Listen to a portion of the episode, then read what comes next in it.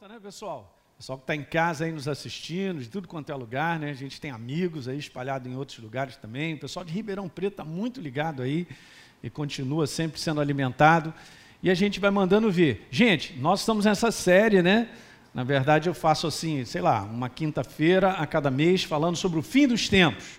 Pode botar a primeira tela aí só para mim, o, Mauro. Mas olha, eu quero te dizer uma coisa, gente. Esse assunto ele é muito importante nessa área que eu estou começando aqui a conversar com vocês, e na quinta-feira passada eu iniciei, e eu estou conversando justamente sobre isso aí, ó, sobre essa parte número 8 dessa série, o engano na maneira de pensar. Eu não consegui, é, vamos dizer assim, progredir na quinta-feira passada, mas hoje a gente vai entrar em áreas que eu preciso falar contigo, e como a Deise recentemente ela falou algo que tem tudo a ver com isso que eu venho conversando, né? foi no Movidas né, que você estava falando.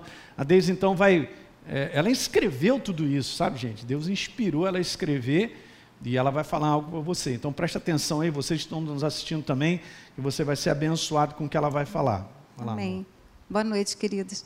Então, quem estava aqui no Movidas presencial, é, então você vai ouvir de novo, né? Então, eu cheguei em casa e ele estava sentado no sofá e eu falei, eu falei para ele assim, eu li isso aqui. Aí eu comecei, aí comecei a ler e parei assim. Aí ele falou assim, lê o resto. Aí eu li. Aí ele falou assim, você vai falar isso domingo que vem. Aí eu fiquei assim meio sem saber.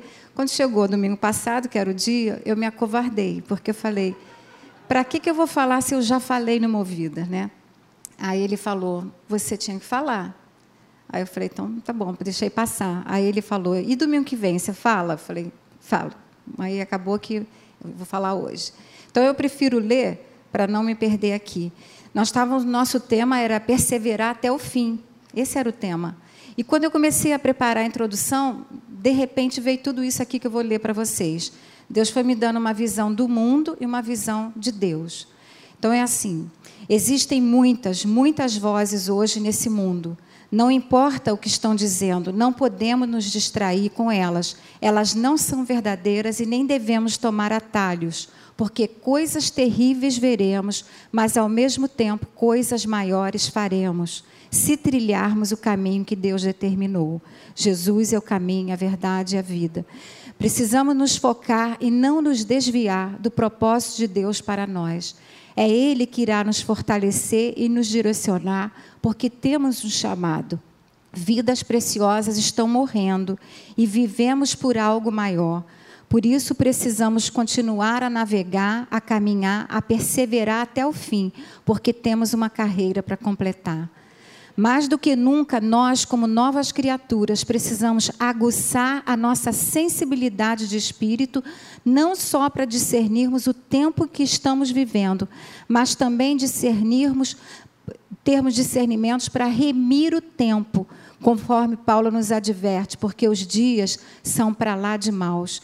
E também discernirmos como prosseguir firmes e de pé mesmo diante das lutas e pressões que estamos passando e as que ainda passaremos. Precisamos estar alertas, conscientes e preparados para o que está por vir. Porque só há duas maneiras de vivermos: ou a maneira do mundo ou a maneira de Deus. E rapidamente vou falar as duas perspectivas, né? A maneira do mundo, que é o sistema satânico. O mundo está mudando para pior, está embalado num papel chamado confusão e caminha para a destruição. Vivemos num mundo mutável de assustadoras aberrações. Mal começamos 2020 e o mundo entrou numa pandemia, num confinamento que a maioria de nós nunca sonhou presenciar. O ano mal começou e já terminou. E o que virá pela frente?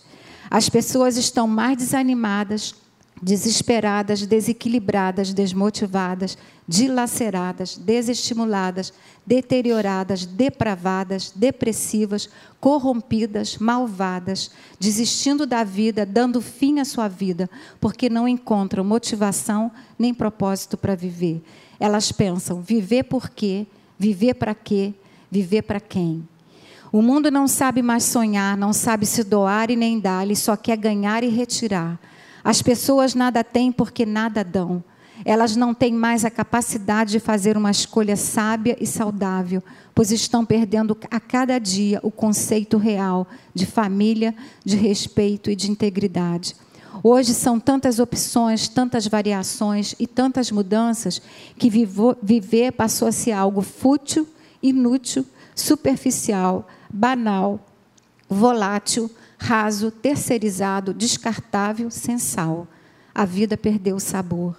Cada dia mais as pessoas têm menos paciência, estão mais apressadas, imediatistas, querem só apertar um botão, querem apenas fazer um download de tudo, da vida, dos relacionamentos, das coisas. Tudo tem que ser rápido, condensado para ontem, sem emoção, sem paixão e sem compaixão.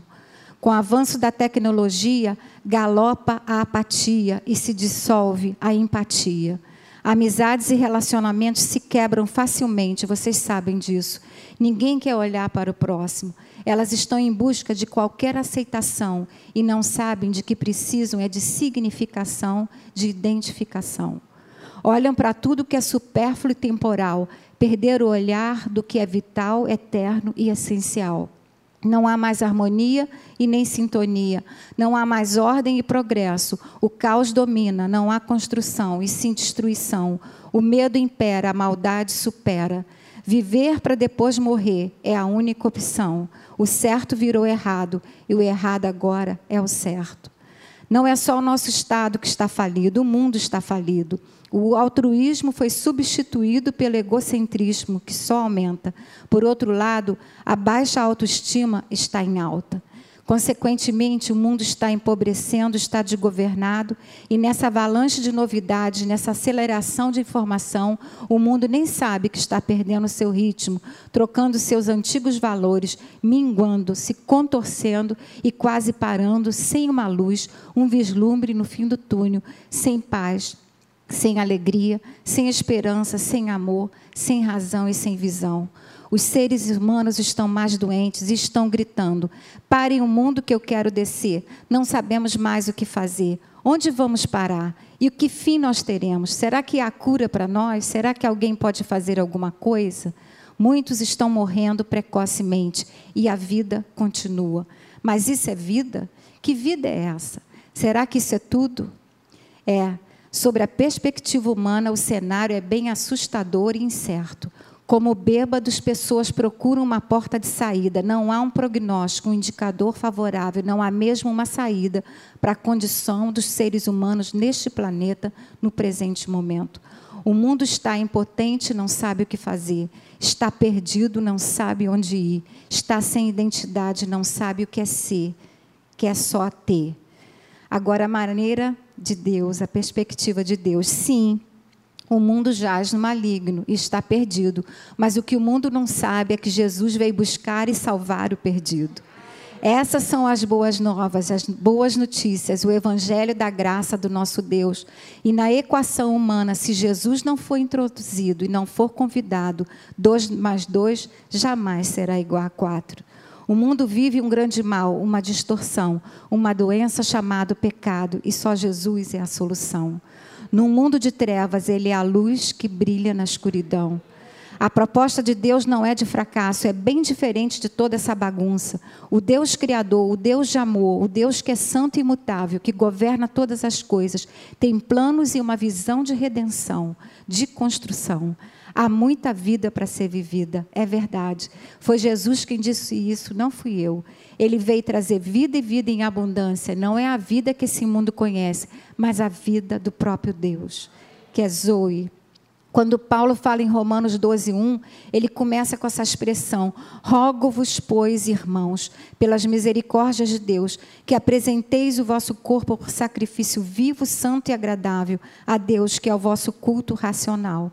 E eu fui olhar essa palavra rogo-vos, é imploro, suplico, insisto, exorto, encorajo, eu apelo, eu advirto a vocês. E depois ele continua: E não vos conformeis com este século, mas transformai-vos pela renovação da vossa mente, para que experimenteis qual seja a boa, perfeita e agradável vontade de Deus. E quando ele diz não nos conformar, é não nos tornarmos o padrão, não nos amordarmos com este século, com esta era, com este período de tempo. nós estamos sendo transformados de glória em glória pela renovação da nossa mente com a palavra. E só experimentaremos a boa, perfeita e agradável de Deus se não nos amoldarmos a esse mundo. Paulo fala isso. Jesus disse em João 16:33, eu disse essas coisas para que em mim vocês tenham paz. Neste mundo vocês terão aflições, contudo tenham ânimo, eu venci o mundo. Jesus já venceu o mundo, nós não temos mais nada com esse mundo, nem com esse sistema satânico, nenhuma afinidade com o mundo, nenhuma aliança. Não podemos nos adaptar às tendências e valores desse mundo. Nós estamos no mundo, mas não somos deste mundo. Portanto, nosso padrão é outro, nosso padrão é de acordo com a palavra. Nós amamos e tememos a Sua palavra. A nossa maneira de viver não tem nada a ver com a maneira do mundo viver, e sim com a maneira da palavra, que é perfeita, viva, absoluta e imutável. Ela não precisa ser atualizada, ela precisa ser praticada.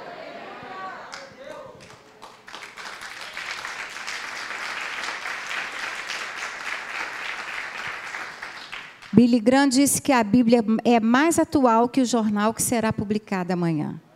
Quando aceitamos a Jesus, damos a largada na nossa jornada em Cristo. É nesse momento que somos retirados do império das trevas e transportados para o reino de Deus. Jesus fez, fez o que tinha que ser feito, o que nós não podemos fazer. Nosso trabalho é crer. Para ser cristão é isso mesmo, é só crer. Mas para ser discípulo, precisamos seguir o Mestre e fazer o que o Mestre mandar. Jesus disse: Por que me chamar de Senhor, Senhor, e não fazeis o que eu vos mando fazer? Como seus discípulos, seus representantes aqui na terra, não podemos parecer com o mundo, e sim, a cada dia mais parecermos com Jesus. Paulo nos lembra que nós já não vivemos, mas Cristo vive em nós. Eu gosto muito desse pensamento do Tim Keller. Ele diz que Deus nos vê como santos, nos ama, Deus nos vê como somos, nos ama como somos e nos aceita como somos. Mas pela sua graça, ele não nos deixa como estamos. Não se acomode, incomode-se com a maneira como você viveu ontem. Nunca é tarde para começar. Se for preciso, comece hoje. Hoje é o dia da salvação. Há sempre algo novo para ser vivido. Isaías 43, 18, 19 diz: Esqueçam o que se foi. Não vivam no passado. Vejam, eu estou fazendo uma coisa nova. Vocês que, que está surgindo, vocês não percebem? Até no deserto vou abrir um caminho e riachos no ermo. Ah, que maravilhosa graça, capacitadora. Hebreus 12, de 1 a 3 diz assim: Portanto, também nós, visto que temos a rodear-nos tão grande nuvem de testemunha, desembaraçando-nos de todo o peso do pecado que tenazmente nos assedia, corramos com perseverança a carreira que nos está proposta. Aí eu perdi aqui. Olhando para o autor e consumador da fé, Jesus a qual, em troca da alegria que lhe estava proposta, suportou a cruz e está sentado à destra de Deus. Então, aqui diz que existe uma nuvem de testemunhas. E eles estão dizendo para nós assim: nós corremos a nossa carreira, vocês também podem correr. Continuem, vão em frente, não desistam, não parem e não fiquem desanimados. Se nós conseguimos, vocês também vão conseguir. Se nós vencemos, vocês também vão vencer, porque o nosso Deus é o mesmo Deus de vocês. Ele nunca muda e ele, com ele nós somos mais que vencedores. E para terminar, portanto, meus irmãos, sede pacientes até a vinda do Senhor. Observai como o lavrador aguarda o precioso fruto da terra, esperando com paciência até que receba as primeiras chuvas de outono e as que se encerram a primavera. Sede vós, igualmente perseverantes, fortalecei o vosso coração, porquanto a vida do Senhor está próxima. É. Legal. Quer beijo ou não? Ah, meu Deus, que coisa maravilhosa, né? Deus inspirou, Deus escreveu algo muito legal. E é isso mesmo, gente. Ok? Nós estamos com a vida de Deus. Repita assim: Eu tenho a vida de Deus. Pronto. Nós temos então o seu padrão, a sua maneira de pensar que nos abençoa de cima a baixo. Não é isso que a gente vem conversando? Então eu iniciei aqui falando sobre Mateus 24, 3 e perguntaram para Jesus: Jesus, fala aí os sinais, que fala do fim dos tempos, essa questão toda. E Jesus, a primeira coisa que ele responde é o seguinte: ó, vocês têm que tomar cuidado para que ninguém seja enganado. E outras pessoas te enganem. Porque está falando, ninguém os engane. Então o ser humano, ele tem uma maneira de falar, gente, deixa eu te dizer, que muitas vezes ele não sabe o quanto é usado pelas trevas. Ok? E aí, eu comecei com vocês na quinta-feira passada a ler isso aqui. Quando Paulo fala sobre a nova criatura, ele fala assim, ó, agora dizendo para mim e para você, ok? Preste atenção. Eu digo com autoridade do Senhor para vocês, Elinho, não vivam mais como gentios, como você vivia antes. De que maneira nós vivíamos? Levados por pensamentos vazios e inúteis. Essa era a maneira como nós vivíamos. Beleza? Ele diz assim, ó, a mente deles era mergulhada na escuridão. Gostei dessa versão falando sobre isso, mentalidade. Mas aí, ó, andem, andavam sem rumo, alienados da vida de Deus, pois são ignorantes e endureceram o coração para Ele. Hum. Efésios 4,19. Tornaram-se insensíveis e vivem em função dos prazeres sexuais, sensuais, perdão, e praticam avidamente toda espécie de impureza. Hum. Beleza? No 22, Elinho, livre-se da sua antiga maneira de viver, do velho modo de viver, a sua mentalidade. Corrompido pelos desejos impuros e pelo engano. 23. Deixem que o Espírito renove os seus pensamentos e atitudes. Meu Deus, gente. Através da mentalidade nova. Então, no 24, vocês devem se revestir da sua nova natureza criada para ser verdadeiramente justa e santa como Deus, separada. E aí, no meio disso tudo, Paulo falou: então, olha, portanto, se você fazia assim, não faça mais. Ele vem falando sobre mentira, vem falando sobre várias coisas, e nesse versículo diz assim: Elinho, não dê lugar ao diabo. Eu coloquei em amarelo, não está escrito na Bíblia isso, mas é isso aí, ó. Dar lugar ao diabo é dar espaço na sua mente. Para a maneira que Ele deseja que eu e você pensemos a respeito de tudo. Quem está dormindo, diga aleluia. Opa! A respeito de tudo sobre essa vida, Ele tem algo para te dizer, que na verdade é um baita do engano. E a gente tem que discernir isso. Essa é uma palavra importante dessa noite que eu vou continuar. Legal? Lembra que a gente tinha conversado dizendo sobre isso, que o aumento do engano na forma de pensar é a maior marca do fim dos tempos, gente. É a operação dele intensa. Ele começou tirando Adão e Eva da presença de Deus e de toda uma proposta para a humanidade maravilhosa, justamente conversando numa maneira errada de pensar. Principalmente apresentando como se Deus fosse assim, não, não é bem isso que vai acontecer. É claro que não, porque Deus sabe, aí vem. Então, o final de todas as coisas será uma grande pressão sobre a humanidade, é o que já está acontecendo. Quando a Deise leu tudo isso, é porque a mentalidade das pessoas está tão afastada de Deus, cara, que faz com que elas vivam de uma maneira assim doida. E elas não sabem disso, porque estão presas na escuridão na escuridão das trevas. Quem está entendendo isso aí? Então, essa atmosfera, como eu falei, do falso, do fictício, da ilusão, vai governando a mentalidade do mundo e vai aumentando. Não é não? Hoje a moda é fake news. O que, é verdade hoje, gente? Você recebe informação de alguma coisa que pode estar sendo manipulado. Nós sabemos disso. Mas legal, mas eu vou lá e vou saber como é que estão as coisas. Será que são verdadeiras?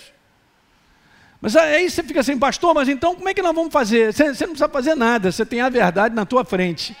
Ela te abençoa de cima a baixo. Se existe a verdade, chamada Deus, é a sua palavra, é tudo que nós precisamos. Pastor, dá para viver sem outra informação? Claro que dá, porque Ele é a vida. Diga aleluia! Ele é a vida, gente. Então, quanto mais um homem se afasta da verdade, que é Deus, e da sua palavra, ele viverá dessa forma. Foram os dois últimos versículos que nós comentamos na última quinta-feira, Isaías 5:20. Aquilo que é mal agora estão chamando bem. Ao bem chamam mal, que fazem das trevas agora luz e da luz agora fazem trevas. É assim que está. Que muda o amargo em doce, o doce muda em amargo. O que, que é verdadeiro?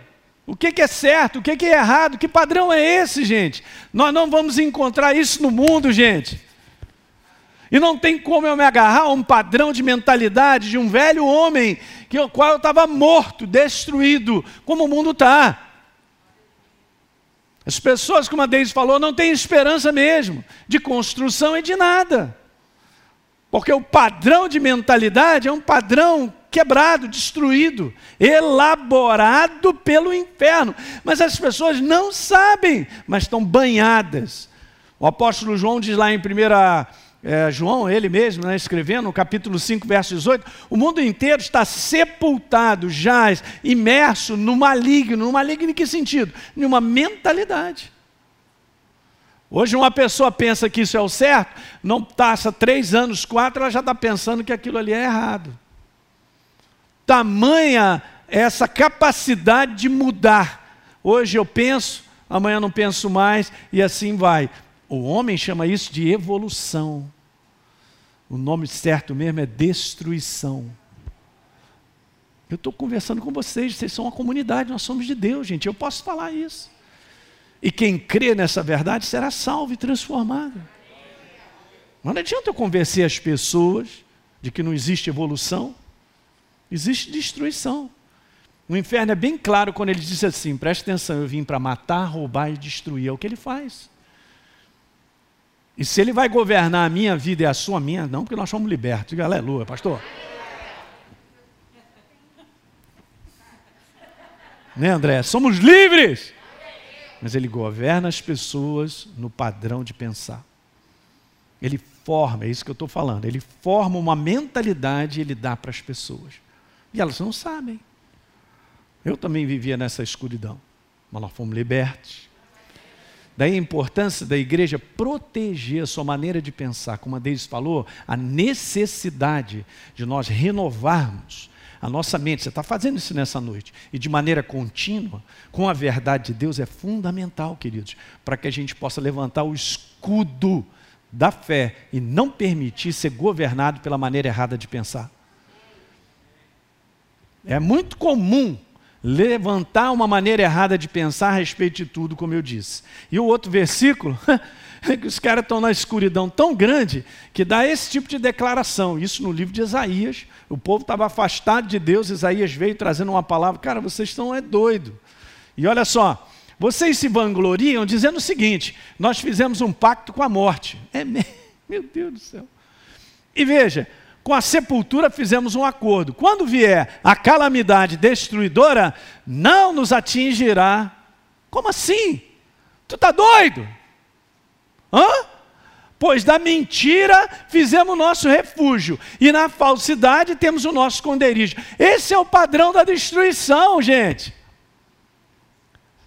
Como é que eu posso fazer um acordo com isso aí? Na mentira eu tenho refúgio, e na falsidade eu tenho esconderijo? Eu estou morto e não sei. Eu já estou na destruição e não sei. Olha só. E é verdade. Então, a marca de como pensar, inserida pela atmosfera maligna do mundo, gente, só tem uma programação embutida: destruição. Só tem essa marca. Então veja, deixa eu te falar, vou botando aquelas frases que eu gosto. Ok. O que mata o ser humano começa na sua forma de pensar. O que fez com que Adão e Eva executasse algo que não poderia, porque Deus havia dito: não coma dessa árvore. Deus é vivo, Ele é a palavra, Ele é a verdade, Ele é a vida. O inferno foi lá, na pessoa de Satanás, para minar a mente de Eva e de Adão em trazer uma argumentação que pode ser convincente, pode fazer sentido, mas é destruidora.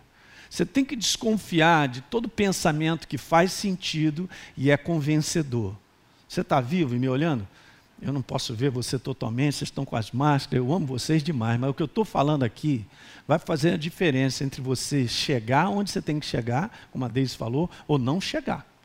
Essa carreira, cara, requer a perseverança de ter essa percepção de reconhecer o que, que está sendo cozinhado dentro de mim. Estou fora. Camarão não é cozinhado dentro de mim, nem cavaco tussa. Uma picanha, um negocinho gostoso e tal. Assim. Eu já reconheço camarão espiritual longe. Viu, Poli? Viu, André? Tô fora, cara. Não me chama para essa parada aí, não. Barata do mar, tô fora. Não, não. Gente, estou falando para vocês, na força do Espírito Santo, isso tem que ser ministrado nas igrejas, cara. Não é uma questão só de eu ser vitorioso, e nós somos por natureza. Mas nós temos que aprender nessa nova natureza a viver vencendo. E se eu não cuidar da forma de pensar, eu vou perder. Estou uh, animado. Você tem que cuidar. Ele é insistente. É todo dia, pastor, é todo dia, todo dia. O que mata o ser humano começa, o pessoal de casa aí, na nossa forma de pensar. Pô, pastor, mas ela é gostosa. Aí está o perigo. Está gostando desse camarão? Espiritual, esse bobó de camarão espiritual. Ah, pastor, eu quero mais. Olha aí, rapaz, vai te dar diarreia vai acabar contigo. Identificar se a forma de pensar é legítima e de acordo com a verdade é o segredo de não sermos presos pelo engano. Diga comigo, identificar. identificar. É, cara, esse negócio não é uma coisa natural. A identificação que eu estou conversando com você não é natural, ela não é visível ela não é aparente, ela não é desse, desse conteúdo, eu toquei, senti, eu vi, não é.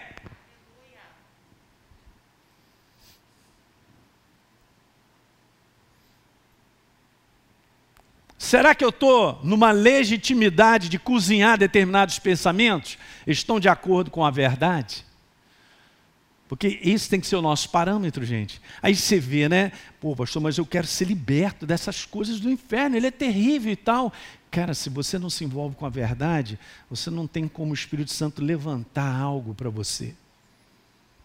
Por incrível que pareça, uma boa parte da igreja, talvez a maioria, não se envolve com a palavra. Muitas vezes vão ouvir da palavra porque alguém vai dizer, ou numa reunião como essa, ouvindo a verdade. A verdade, gente, que é Deus, é a nossa segurança. Ele é a nossa segurança. Desde que a gente vá a Ele e abrace, agarre e fique lá. Quer o homem acredite ou não, quer ele saiba ou não, quer deseje ou não, sua vida é controlada pela sua forma de pensar. Eu comentei quinta-feira passada que nós somos o produto daquilo que a gente pensa, da mentalidade que tem sido inserida. E obviamente isso aqui cai dentro da série de domingo que eu comecei, e a gente vai continuar, também vou inserir esse aspecto. A minha mentalidade me trouxe até aqui. Qual o resultado? Qual a frutificação da minha vida? Eu tenho sido um homem abençoado, como é que é a minha vida? Ela é próspera nas áreas? Porque tudo isso, gente, é resultado de uma mentalidade semeada no passado.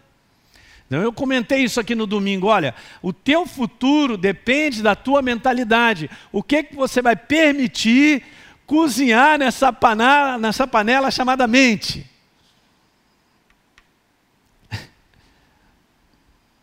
Então você já pode saber o que, que será a tua vida daqui a 10 anos. O que que hoje eu estou cozinhando e é a minha mentalidade, porque isso será o meu posicionamento. Aleluia. Ok? Tem mais, a gente vai conversar bastante sobre isso, que Deus tem ministrado ao meu coração e eu quero te abençoar. Mas você tem que pegar essa mensagem e ouvir mais de uma vez. A gente tem muito disso, achar que a gente sempre está certo. Mentira, essa é a nossa naturalidade, é a, é a nossa carne. A gente está certo e o outro está errado. Hum? Mas lembra que eu falei aqui algo domingo, gente? Eu quero voltar a repetir isso para vocês. Olha, vou te dar um segredo. Você tem que trabalhar isso na sua vida, cada um tem que fazer isso. Mas se eu e você, vamos nos colocar, todos nós aqui, não tiver um espírito ensinável e corrigível, eu não chego lá. Não caia na cilada de achar que você está certo. Quem está certo é sempre Deus. Hã? Eu amo o Salmo 139, porque Davi pede algo que a gente não pede, mas deveria.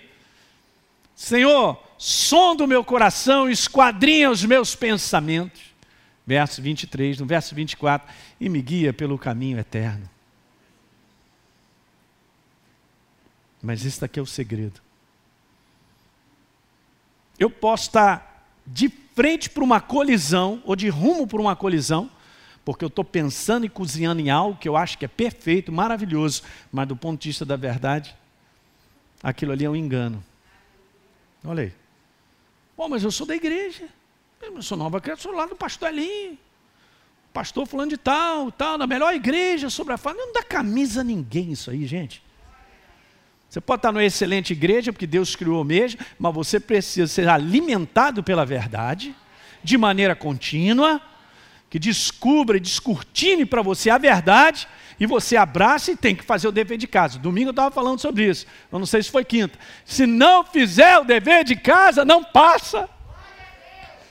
Ah, não tem que fazer nada, pastor, tem que fazer dever de casa. Dever de casa que nos mantém de pé, vivos. E que a gente complete a nossa carreira. Tem dever de casa sim, é importante. Então, essa questão aí, ó, de ser controlado pela forma de pensar, isso é governado pelo mundo do espírito. As pessoas não sabem, mas é. Quem manda nesse mundo natural é o mundo do espírito. É o mundo do espírito que controla tudo isso. O mundo está no, na mão das trevas, na cegueira das trevas.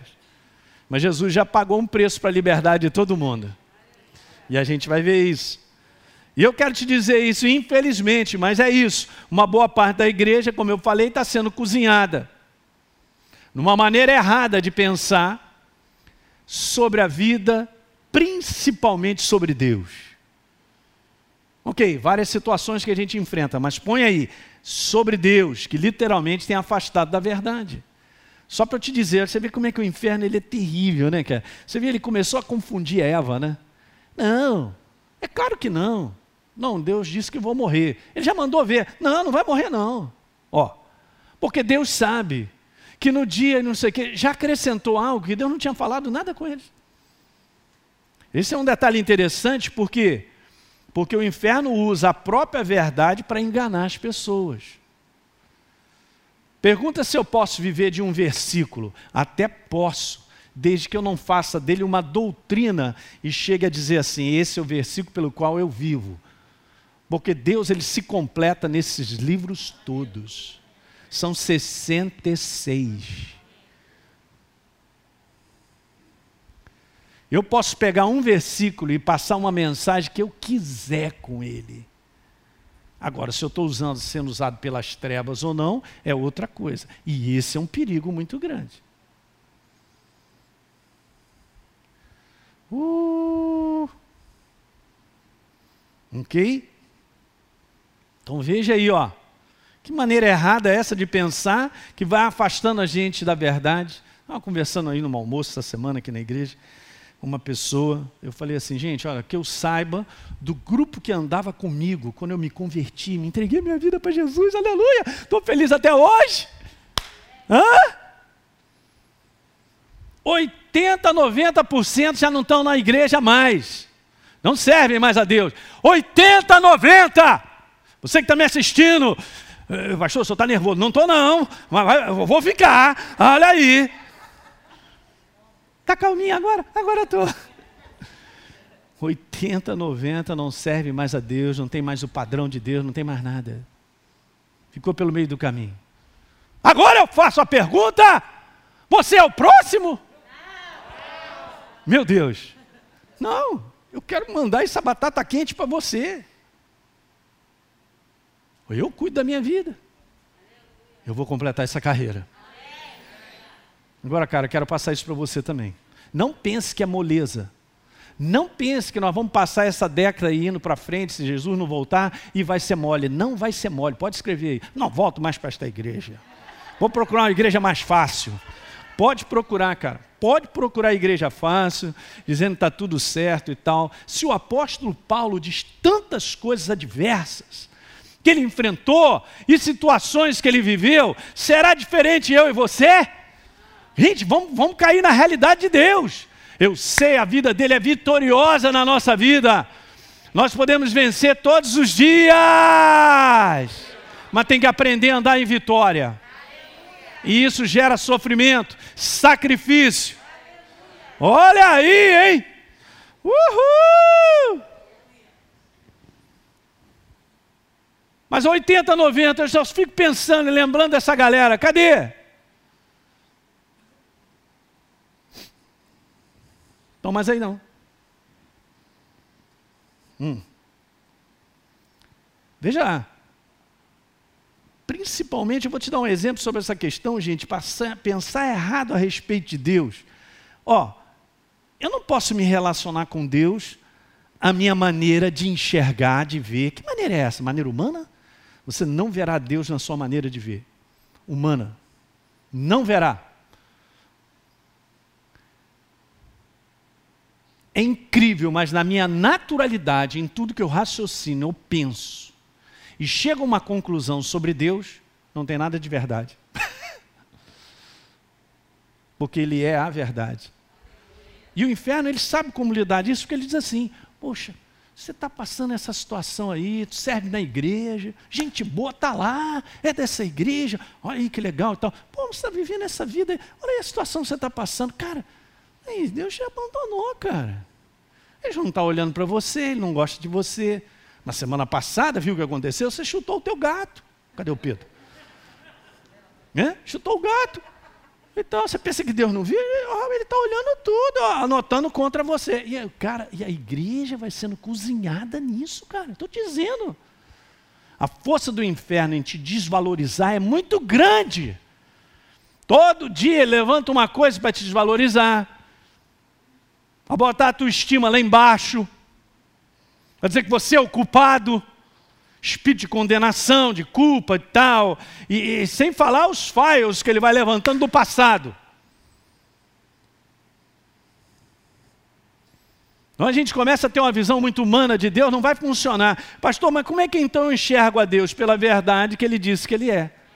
Como ele é, está escrito. Então fique com o que está escrito e creia. Por isso que a minha relação com Deus não é de sentir, não é de lógica, não é convencimento natural, é pura relação de acreditar. E isso você faz com o coração. E o nome chama-se fé. Eu creio em Deus. Eu creio na obra da cruz do Calvário. Eu me tornei uma nova criatura. E se ele disse que nós somos novas criaturas, nós somos. Temos a identidade do céu. Diga, eu tenho a identidade do céu. Isso é a prova que Deus nos ama. Ele falou assim: é minha família, vem para cá, aleluia. Em Caxias eu falei sobre isso. É, imagine você assim, ó, você vai, tá, vai andando, imagine isso. Aí os anjos chegam e falam assim: ei, ei, ei, tu vai aonde, cara? Eu vou falar com meu pai. Aí o outro, não, você não pode entrar assim, não. Aí o outro assim, Tch. ele pode entrar, ele é filho. Vai lá. Você tem uma audiência com o rei todos os dias. Eu posso entrar firme acesso à presença dele, porque eu sou filho. Aí o inferno vai te convencer que você não é, que você é isso, aquilo outro. Não posso me relacionar com Deus, a minha maneira de enxergar. E hoje o inferno vem produzindo algo sobre a igreja, que tipo com essas mudanças e tal, de que essa igreja não está tão necessária, eu estou assistindo tudo em casa, tal, e, e aí vai deslocando as pessoas numa maneira de pensar errada. Eu conversei, eu acho que no domingo, um pouquinho sobre isso. Bom, eu não posso me relacionar com Deus à minha maneira, a maneira como eu quero e como eu acho. E, e como eu acho e penso que as coisas devem ser, como deve acontecer. Olha, de um modo geral é isso aí, ó. Não, vou botar aqui Colossenses, pulei? Já fui para Colossenses, mas eu não botei essa frase aqui, ó. De um modo geral, a gente se relaciona com Deus pedindo apenas para nos abençoar, na direção que a gente quer, na direção que a gente apontou. Não tem direção de Deus nisso? E uma coisa super interessante, escuta algo que eu vou te falar. A bênção de Deus está na direção e na vontade dele. Fora ele e a sua direção, não tem bênção. Simples, né? Mas a gente é muito rápido para concluir coisas e partir para cima. Não funciona, gente. Alguém está entendendo? Bom, beleza, deixa eu te mostrar aqui legal. Colossenses capítulo 2, verso 4. Diz assim, ó. Eu digo para que ninguém engane vocês com argumentos que só parecem convincentes. Eu coloquei em amarelo, que não está escrito, mas não são verdadeiros. Então, se eu tenho uma argumentação convincente, não significa que ela é verdadeira. Se eu tenho uma argumentação que eu tenho razão, não significa que é verdadeira. Uau! Uau! Eu vou pensar. Eu tenho que pensar, você também. Porque senão estou sendo cozinhado por uma forma errada de pensar. E se eu vou nessa direção, eu vou na colisão acreditando que tudo aquilo que eu estou colocando para dentro é verdadeiro. Lembra que no domingo eu falei? Se eu conheço algo, se eu tenho uma mente, um pensamento a respeito, conhecimento e verdade não tem nada a ver uma coisa com a outra. Nós estamos vivendo um nível de conhecimento de humanidade que adquiriu ao longo desses anos, né? E cresceu, mas está longe da verdade. Alguém está compreendendo? Olha o que, que Paulo diz. Eu digo para vocês isso, que ninguém os engane com argumentos que só parecem convincentes. Mas eles não são verdadeiros. E ele continua dizendo assim, ó, no verso número 6. E agora, assim como vocês confiarem em Cristo como Salvador, confiem nele para os problemas de cada um. Vivam em união vital com ele o seu padrão de mentalidade, gente, da verdade. Depois do sete ele diz assim: deixem que as raízes de vocês se aprofundem nele e a gente então possa extrair a nutrição. Cuidem de continuar a crescer no Senhor e se tornem fortes e vigorosos aonde? Na verdade. E que a vida de vocês transborde de alegria e gratidão por tudo que ele tem feito. E o e, e o clímax, no verso 8, Paulo falou: cuidado! Não permitam que outras pessoas acabem com a fé de vocês e com a alegria, com as suas filosofias, suas soluções erradas, ó, e superficiais, a humanidade, pensando, baseadas em ideias e pensamentos humanos, em lugar do que Cristo quando Paulo põe muito isso nas suas cartas, ele está falando sobre a obra do Messias, a cruz do Calvário. Tem a dizer. O que, que a cruz do Calvário tem a te dizer? O que vale é verdadeiro. E não aquilo que eu vou concluindo, naquilo que eu vou enfrentando de situações que vêm na minha mente, que podem ser convincentes, é uma filosofia do homem, soluções, papapá, humanidade. Eu não quero nada com humanidade, eu quero a palavra dele. Aprender a você mesmo, a fazer esses descartes a trabalhar isso é o segredo da gente vencer. Eu acredito, por imaturidade, que uma boa parte da igreja, ó, pensa que vive uma crença em Deus, quando na verdade, ao contrário, vive a sua maneira de querer em Deus agradável a si mesmo. e é isso que na prática acontece. Eu estou conversando de coisas aqui, que você pode estar ouvindo tudo isso, né, vendo, mas eu quero te falar, só o Espírito Santo para te dar consciência disso aí. Só, só o Espírito Santo. Mas é assim que acontece. Pensa que vive uma crença, quando na verdade, ao contrário, está vivendo a sua maneira de acreditar. Ah, eu tenho o meu posicionamento. Gente, é muito perigoso isso. A gente não tem posicionamento nenhum, a gente tem a rendição. Deus chegar e dizer isso aqui, ali, essa parede é branca. Ó. Oh. Ah, tchá, tchá, tchá. Aí a gente olha de maneira natural Pastor, na verdade é uma cor de burro quando chove, foge, né? Chove não. Pode ser, até burro chovendo. Porque é cinza e tal, mas branca, de forma alguma, Deus deve estar é muito doido. Olha só. Deus trabalha nisso. Ele chega para mim e fala assim: é claro, Elin, que ela é cinza, cara. Ah, ah, e aí vem, vem trabalhando o quê? A contrariedade da mente, uma maneira errada de pensar, mas que não é verdadeira. Deus falou, é branca.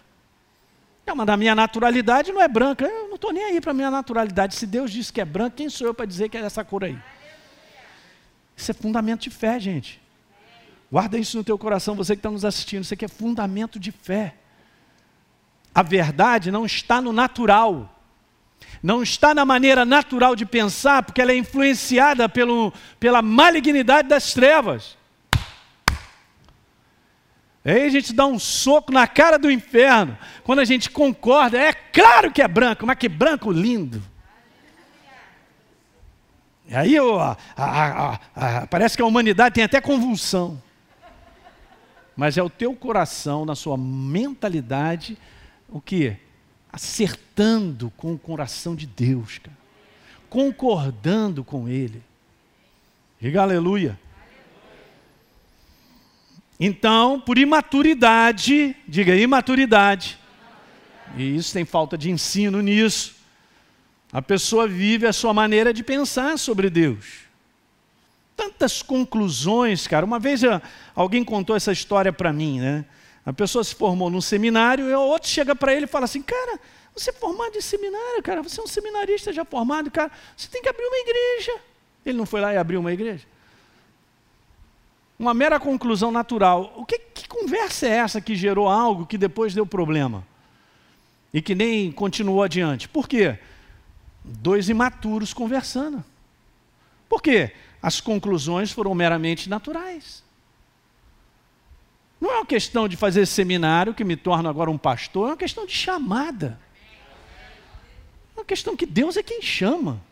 Agora, se o homem quer acrescentar, fazer seminário, fazer aquilo e dar uma preparada na sua mente, tudo bem, cara, mas eu não vou me valer da mente para viver uma jornada com Deus.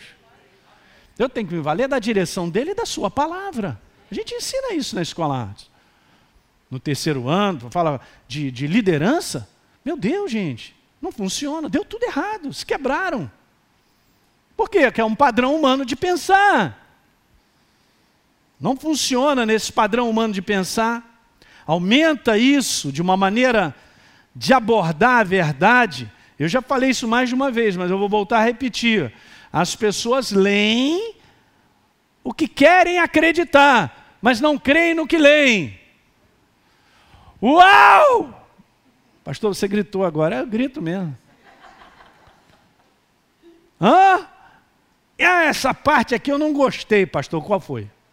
Já sei até. Hã? Aquela parte que diz assim: ah, bateu desse lado, dá o outro lado. Hum. Se o seu inimigo tiver fome, dá para ele um prato de comida. Hum, não está na minha Bíblia mais. Aquela parte que diz assim: perdoa, mas quantas vezes? Perdoa sempre. Não, bem, não está na Bíblia mais. E uma série de outras. Porque a palavra, como verdade, eu disse para você, ela nos corrige de que espírito eu tenho sido governado? Eu estou debaixo de que espírito? Soberba, orgulho? Jamais serei governado pela verdade.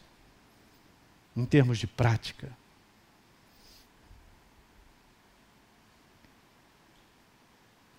Olha aí, alguém está entendendo? Hoje está recebendo uma injeção na veia da verdade. Ela entra e nos liberta. Mas eu quero crer só essa parte aqui. Essa aqui está boa para mim, então eu acredito. Não vai funcionar. não vamos a lugar nenhum. As pessoas acabam se autodirigindo. Uma forma convincente e agradável de pensar por aquilo que só desejam. E pensam que estão caminhando com Deus, estão andando com Ele. Não dá certo. Diga aleluia. Pastor, tá duro de engolir essa reunião, tá de... Ah, vou tomar uma água aí, eu também vou tomar.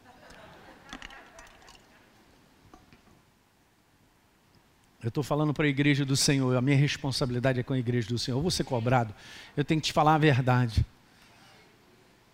Quando Jesus pagou um preço por mim e por você, eu e você morremos para que Ele agora viva.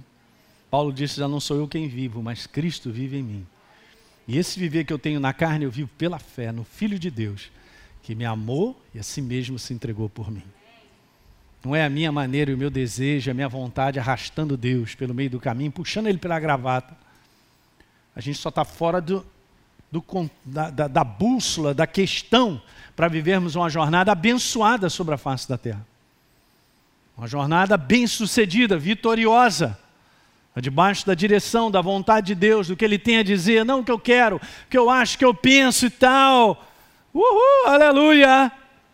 Ei, o mundo do espírito, em termos de influência e controle sobre a vida do homem, está dividido só em duas possibilidades.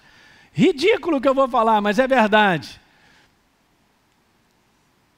Primeira, os que são governados pela verdade como domínio de mentalidade. Só duas maneiras. E segundo, os que são governados pelo engano como domínio de mentalidade. Pronto. Pastor, tem coluna do meio? Não. Eu posso ser da verdade como nova criatura e estar redondamente enganado na minha maneira de pensar. A respeito da esposa, do maridão, da casa, dos filhos, da igreja, de tudo. Alguém está pegando isso que eu estou dizendo? Por isso Paulo falou, você tem que se revestir do novo homem todo dia, cara. É um padrão de mentalidade. Porque aquele antigo, na vaidade do que você achava e pensava e queria, ele desconsidera, porque senão você não caminhará verdadeiramente com ele. Uau! Está pegando isso nessa noite, gente? Eu estou conversando sobre forma errada de pensar. E isso acontece.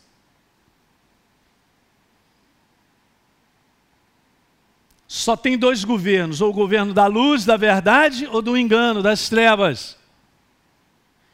Onde a ignorância espiritual, trevas, reina, o seu governo será sempre para matar, roubar e destruir a vida do homem sobre a face da terra. Sempre. Então o segredo está, e nós estamos conversando, em não permitir ser cozinhado numa maneira errada de pensar. É esse o segredo. Então, esse é o nosso bom combate todos os dias. É o nosso combate. O nosso padrão de levantar esse escudo chama-se fé. E fé não aparece do nada, ela vem de uma substância chamada Deus. E a fé vem pelo? Uhul! Deus! A verdade é o padrão. Por isso chama-se escudo da fé. Não tem como apagarmos dardos inflamados do malignos, mentalidades, pensamentos e maneira errada de pensar, se não for pela fé. Na verdade. Porque a verdade segura tudo, cara. Tudo que bater na verdade vai cair aos pés da verdade. Diga aleluia. Mas esse é o padrão, há uma programação. Eu já falei, o inferno vai programando sempre assim, para matar. Eu vou terminar lendo essa passagem ela é muito interessante. Eu vou fazer esse comentário com você, porque a gente conhece. Isaías era um profeta extremamente messiânico, mais do que todos os outros profetas, é o que mais fala sobre Jesus e o reino dele. Então veja, Isaías 9, 2, ah pastor, isso aí é lindo, é mais do que lindo. Isso é revelador. O povo que andava em trevas, o quê? Viu grande luz. E aos que viviam na região da sombra da morte, resplandeceu-lhes a luz. Legal, verso 4, falando a respeito de Jesus, porque você quebrou o jugo que pesava sobre eles, sobre esse povo, sobre essas pessoas. A vara que feria os ombros, que é isso que o inferno faz. Fardo pesado, chicote para lá e para cá. Hã? O cetro do seu opressor foi quebrado, cara. Olha lá. Como no dia da vitória sobre os midianitas. Veja, falando até sobre Satanás, ele perdeu o domínio dele sobre aqueles que se entregam ao vitorioso, ao vencedor, a Jesus, o Rei da Glória. Acabou. Não manda mais, beleza? E aí o verso que a gente ama, porque o menino nos nasceu. Oh, quantas cantatas de Natal cantando isso. É mais do que bonito, gente. Isso aí é sublime. Deus, olhem para mim. Ah, eu preciso resolver essa parada, mas eu tenho que vir ao mundo na forma deles. Filipenses capítulo 2 diz que ele se humilhou e veio em figura humana, se esvaziou da sua divindade. Uau! É essa cena que a gente tem que ver, né? No Cinemax do céu. Aí, seu anjo, nós queremos ver o nascimento de Jesus. Imagina, cara. Um bebê Deus, homem, 100% homem, 100% Deus, para viver sobre a face da terra e cumprir uma missão de resgate da minha vida e da sua. Uau! Aí está escrito: porque um menino nos nasceu, um filho se nos deu. O governo está sobre os seus ombros e o seu nome será o que? Maravilhoso, conselheiro, Deus forte, Pai da eternidade, príncipe da paz. Ó, ele estenderá o seu governo, e haverá paz sem fim sobre o trono de Davi, sobre o seu reino, para o estabelecer e para o firmar com juízo e com justiça, desde agora e para sempre. Acabou, ele governa, ele reina. Agora deixa eu te falar algo sobre essa passagem legal, logo no primeiro versículo, no versículo 2. Você sabe, isso aí é uma baita de uma palavra profética de transformação da humanidade. Mas tem algo interessante no verso número 2. Quando está escrito que o povo que andava em trevas, preste atenção agora. O povo que andava em trevas viu grande luz. Esse verbo, ver, no original, não é uma questão humana, você não está vendo nada.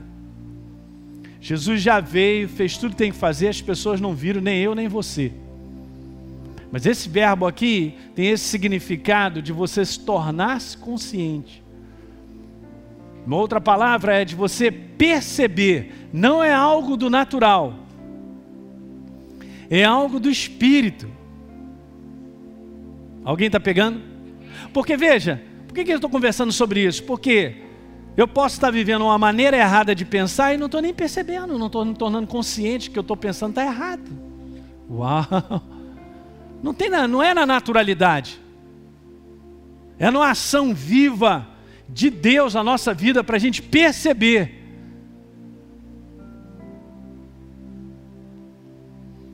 Agora veja o que eu quero conversar contigo.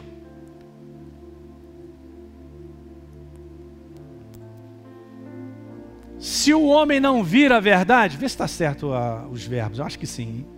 Se o homem não vir a verdade, ele não se tornar consciente, ele não perceber a verdade, é algo do espírito. Ele não pode ter a verdade. Interessante, né? E agora veja: se ele não tem a verdade, ele não pode viver a verdade para vencer a influência das trevas na forma de pensar. Se eu não sou consciente de que eu estou pensando errado, cara, eu não vou, eu não vou terminar essa maneira de, errada de pensar. Eu vou continuar assim, mesmo estando na igreja mesmo sendo uma nova criatura. Escuta aqui, olhem para mim. Eu e você somos dependentes do Espírito Santo. Você tem que pedir a Ele para que você perceba, que se torne consciente. Se você está vivendo dias onde as coisas estão complicadas, pede ao Espírito Santo para iluminar, para te mostrar. Só Ele pode te mostrar. No âmbito natural, a gente nunca vai enxergar. Guardou isso aí? E agora olha só: muitos ouvem a verdade, mas não se tornam conscientes da verdade em que ouvem. Porque a verdade ela transforma o ser humano, diga aleluia. Mas se eu não sou consciente dela ouvindo ela, eu nunca serei transformado. Quantas pessoas estão na igreja do Senhor, mas não são transformadas? Porque ainda não foram despertados, não têm uma consciência. Isso é uma obra do Espírito Santo. Quem é a nova criatura aí? Levanta a sua mão. O Espírito Santo está em você para te ajudar. Mas você tem que pedir ajuda a Ele. Porque Ele é o revelador da luz da verdade. E quando então ele revela a luz, ele revela a verdade. Escuta, olhem para mim. Ele desmascara a forma errada de pensar. Uau, é isso.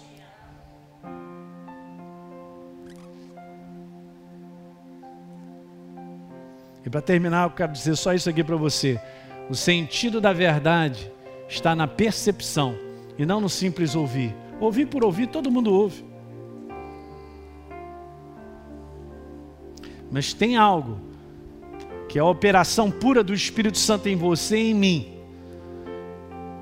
para que eu perceba e seja consciente de algo que mudará a tua vida para sempre. Diga aleluia. Não é legal? É por isso que a gente vai aprendendo, né? Cara, ninguém muda ninguém.